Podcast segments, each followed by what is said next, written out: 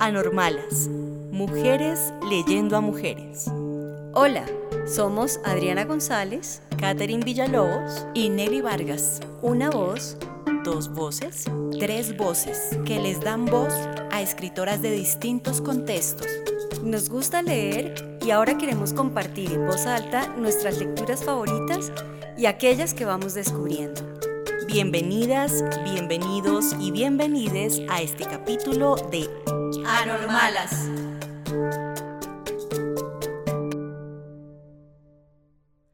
Esta grabación fue hecha en casa para proteger a las voces lectoras. Es posible que escuches algunos ruidos que le dan textura a este ejercicio.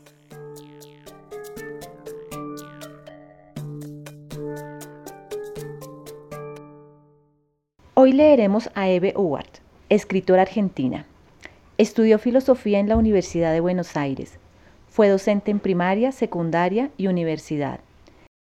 Entre sus obras están la novela Camilo Asciende, las crónicas de viajes de la Patagonia a México y los libros de cuentos Un día cualquiera y Guiando la Hiedra, del cual leeremos el cuento que le da su título.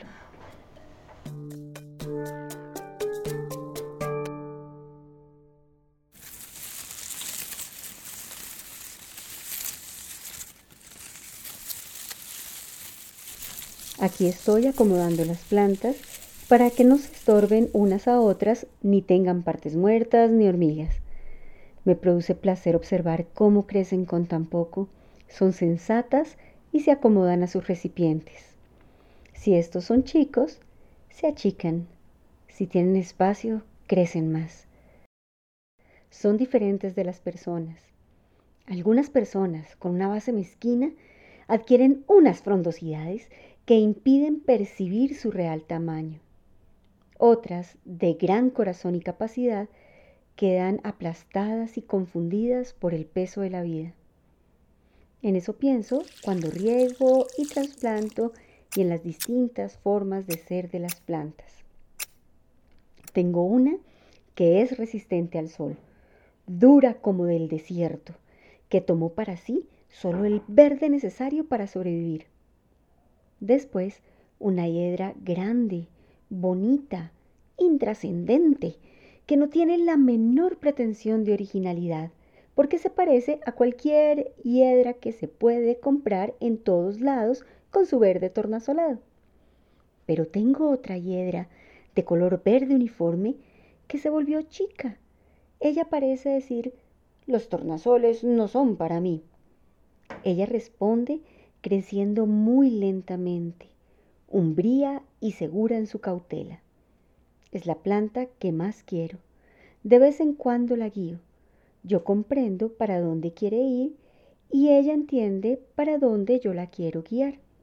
A la hiedra tornasolada a veces le digo estúpida porque hace unos arabescos al pedo.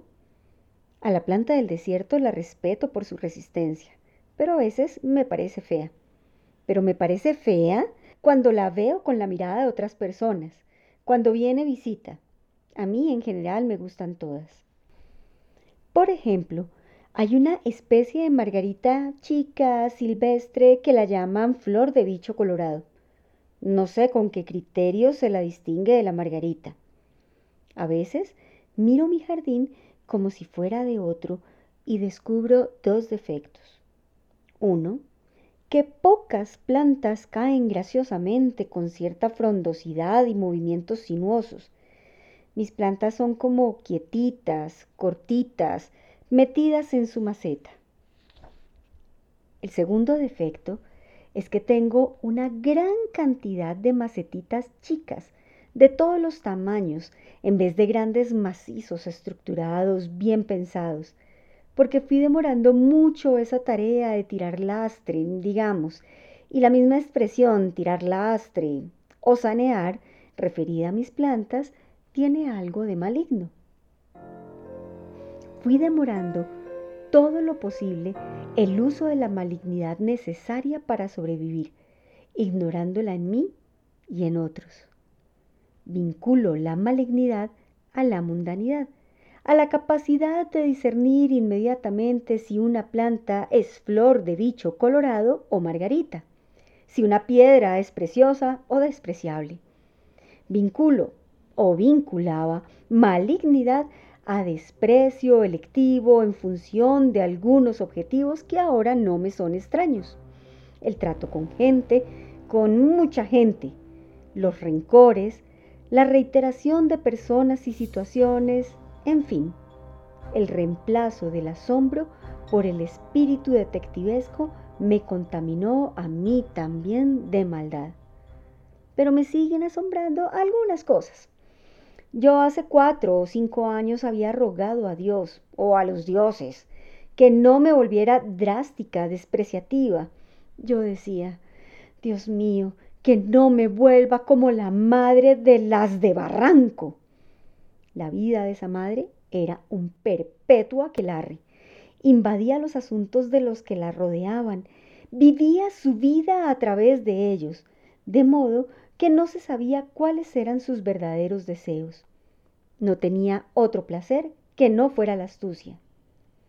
Yo, antes de ser un poco como la de Barranco, miraba a ese modelo como algo espantoso y una vez incorporado me sentí más cómoda. La comodidad de dejar lastre y olvidar, cuando hay tanto para recordar que no se quiere volver atrás. Ahora, a la mañana pienso una cosa, a la tarde otra. Mis decisiones no duran más allá de una hora y están exentas del sentimiento de ebriedad que las solía acompañar antes. Ahora decido por necesidad, cuando no tengo más remedio. Por eso, otorgo escaso valor a mis pensamientos y decisiones. Antes, mis pensamientos me enamoraban. Yo quería lo que pensaba. Ahora, pienso lo que quiero. Pero lo que quiero se me confunde con lo que debo y perdí la capacidad de llorar. Debo distraerme mucho de lo que quiero y debo, o simplemente estoy en una especie de limbo donde se sufre un poco. Algunas contrariedades, cuyo efecto puede ser previsto, pequeñas frustraciones susceptibles de ser analizadas y compensadas. Descubrí la parte de invento que tienen las necesidades y los deberes, pero los respeto en seco, sin gran adhesión, porque organizan la vida. Si lloro, es más bien sin mi consentimiento. Debo distraerme de lo que quiero y debo. Solo permito que aflore un poquito de agua. Los sentimientos hacia las personas también han cambiado. Lo que antes era odio, a veces por motivos ideológicos muy elaborados, ahora solo es dolor de barriga. Un aburrimiento se traduce en dolor de cabeza. Perdí la inmediatez que facilita el trato con los chicos. Y aunque sé que se recupera con tres carreritas y dos morisquetas, no tengo ganas de hacerlas, porque envidio todo lo que hacen ellos. Correr, nadar, jugar, desear mucho y pedir hasta el infinito. Últimamente, me he pasado gran parte del tiempo criticando la educación de los chicos porteños con quien fuese, y sobre todo con los taximetreros en general nos ponemos de acuerdo. Sí, los chicos porteños son muy mal educados, pero es un acuerdo tan triste que a partir de ese tema no cunde ninguna conversación. Pienso ahora que el motivo de la quema de brujas no fue ni andar por el aire con la escoba, ni las asambleas que hacían. Era más bien el que picaran huesos, picaran sesos hasta dejarlos bien molidos. También dejaban orejas de cerdo en remojo y usaban el caldo para dar brillo a los pisos. De paso, podía ser que alguien patinara y se cayera. Esto como un beneficio muy ulterior. Ellas no le atribuían demasiada importancia. Las brujas mataban así tres pájaros de un tiro y ese era su poder rumiando, reconstituían los pensamientos, los cocinaban y también cocinaban el tiempo para obtener el mismo producto bajo diferentes formas. Por ejemplo, el gato. La bruja no tiene antepasados, ni marido, ni hijos. El gato representa todo eso para ella, Con el gato anula la muerte. La bruja trabaja como los jíbaros para reconstituir un orden de lo semivivo. Por eso remoja, hierve y mezcla perfumes con sustancias asquerosas. Es para rescatar del olvido a las sustancias asquerosas. Se las recuerda a los que quieren olvidarlas en nombre del encanto, de la estética y de la vida viva. No, no es por franquear las distancias por lo que fueron castigadas. Fue por la trama secreta de la experimentación que podía alterar la inmediatez de los sentimientos, de las decisiones, de los seres que la vida sostiene con las reglas que le son propias y no retrocede ante la cruz, como se dice, porque es un objeto inanimado. Retrocede ante el Cordero Pascual. Ahora que soy un poco bruja, me observo una beta grosera. Como directamente de la cacerola, muy rápido, o hago lo contrario. Voy a un restaurante donde todos mastican reglamentariamente seis veces cada bocado para la salud. Y me produce placer masticar así como si fuéramos caballos. Me enamoro de las chancletas viejas, tiro demasiada agua a las plantas después de lavar el balcón para que caiga barro y ensucie lo lavado. Anulo el tiempo, ya que vuelvo a limpiar. Cocino mucho, porque encuentro placer en que lo crudo se vuelva cocido y desestimo totalmente los argumentos ecologistas. Si el planeta se destruye dentro de 200 años, me gustaría resucitar para ver el espectáculo. Cambio impresiones con algunas brujas amigas y nuestra conversación se reduce a fugaces comunicados, historias de obstinaciones diversas, controles mutuos de brujerías para perfeccionarlas, por ejemplo, aprender a matar tres pájaros de un tiro. No necesariamente para hacer maldades, pero igual para ganarle al tiempo. Para no gastar pólvora en chimangos, para no dar por el pito más de lo que el pito vale cuando en realidad un pito es algo muy difícil de evaluar. Pero no siempre fue así, no fue así. Antes de que yo pensara en tirar lastre y en matar tres pájaros de un tiro, Sufrí en dos años como nunca había sufrido en mi vida. Una mañana lloré con igual intensidad por dos motivos distintos. Entendí qué pasa con los que se mueren y con los que se van. Vuelven en sueños y dicen, estoy, pero no estoy, estoy, pero me voy. Y yo les digo, quédate otro ratito, y no dan ninguna explicación. Si se quedan, lo hacen como ajenos, en otra cosa, y me miran como visitas lejanas. En esa región del olvido, a donde han ido, tienen otras profesiones y han adquirido otro modo de ser. Y todo lo que hemos peleado, hablado, comido y reído pasa al olvido. Y no quiero yo conocer personas nuevas ni ver a mis amigos.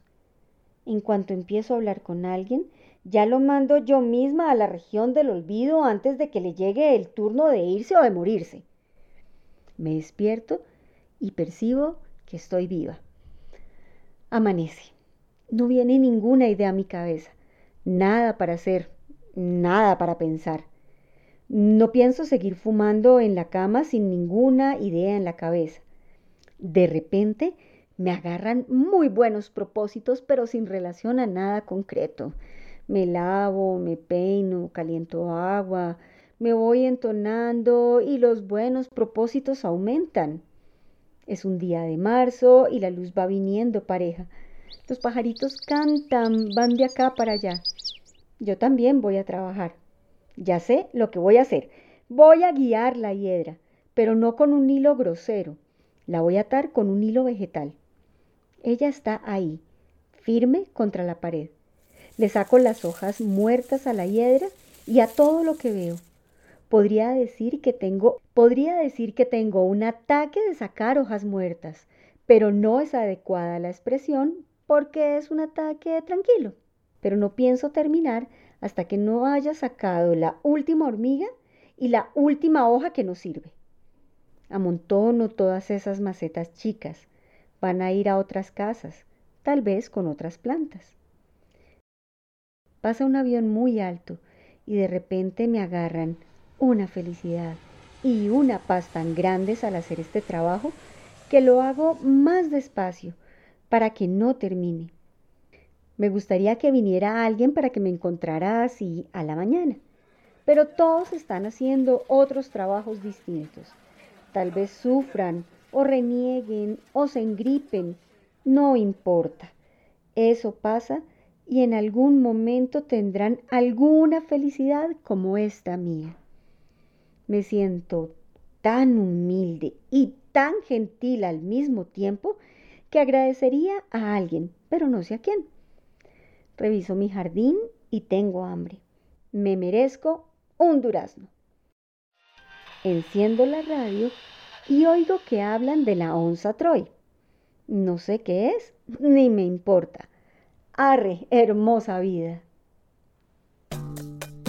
Anormalas, mujeres leyendo a mujeres. ¿Te gustó la lectura de este cuento? Cuéntanos cómo es tu relación con las plantas en un mensaje o en una nota de voz a través de nuestro perfil en Instagram. Anormalas, mujeres leyendo a mujeres. Un podcast con sabor de boca que se te queda en la mente y en el corazón.